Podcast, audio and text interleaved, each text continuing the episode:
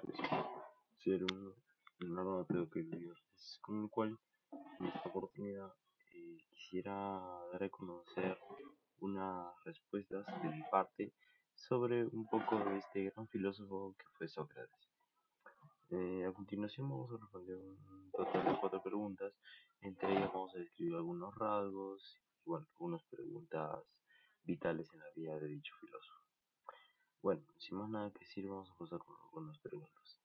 Como primera pregunta, por así decirlo, tenemos eh, eh, que nos dice describir los rasgos más sobresalientes de la biografía Sócrates.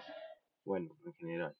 Y bueno, yo un rasgo que más sobresalto, eh, sobresalto de este gran filósofo, que es que fue condenado a muerte por la democracia de Atenas.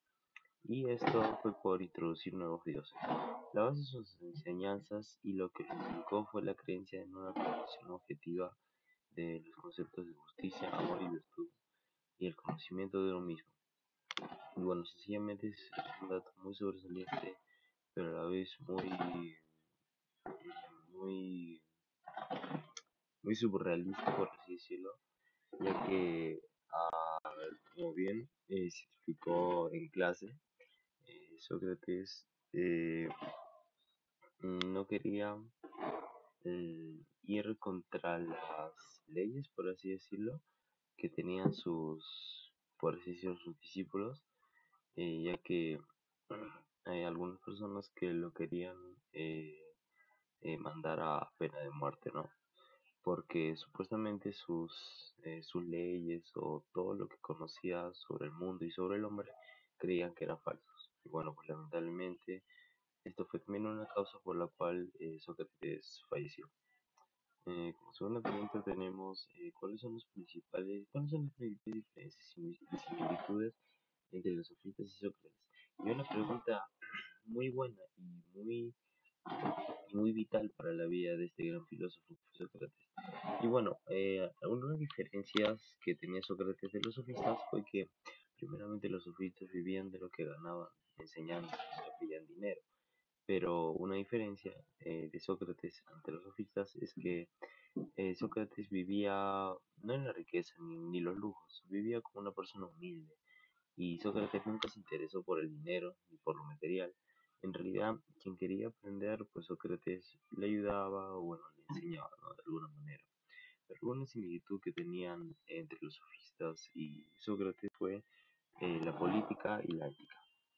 Eh, como penúltima pregunta tenemos qué método utilizó Sócrates y en qué consiste. Bueno, qué método utiliza Sócrates y en este en qué consiste. Bueno, se le denomina socrático. Y bueno, este consiste en una búsqueda activa y participativa del conocimiento. Y esto nos invita a pensar e investigar por uno mismo y explorar nuevas vías para poder abordar problemas reales, mm, causas de la vida real o buscar alguna solución, ¿no? Que se nos venga de la mente, bueno, que queramos que es correcto.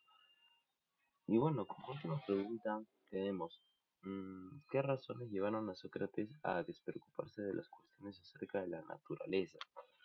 Mm, bueno, mm, sencillamente es una, es una pregunta un poquito complicada de responder, pero bueno, lo que yo creo personalmente es que Sócrates buscaba incontables razones para poder describir lo que estaba a su alrededor o sea, todo lo que lo rodeaba, ya sean las personas con las que estaba o los objetos o los elementos, ¿no? Por así decirlo, de la vida real del mundo.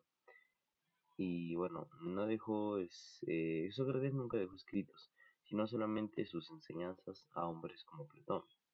Y gracias a este discípulo, que fue Platón, discípulo de Sócrates, eh, podemos decir que las razones por las que Sócrates se despreocupó sobre la vida y la naturaleza eh, fue porque em, eh, tenía varias preguntas, por así decirlo, como hicimos al principio, de buscar incontables razones para poder escribir lo que estaba a su alrededor. Y en esta pequeña frase se podría imaginar miles de cosas por las cuales eh, Sócrates tenía muchas preguntas y pocas respuestas. Pero bueno, eso fue un poco mm, de la vida de Sócrates. Eh, espero haya sido su agrado esta exposición. Y bueno, mm, sin más nada que decir, yo me despido. espero que sea hasta una próxima oportunidad. Eh, muchas gracias.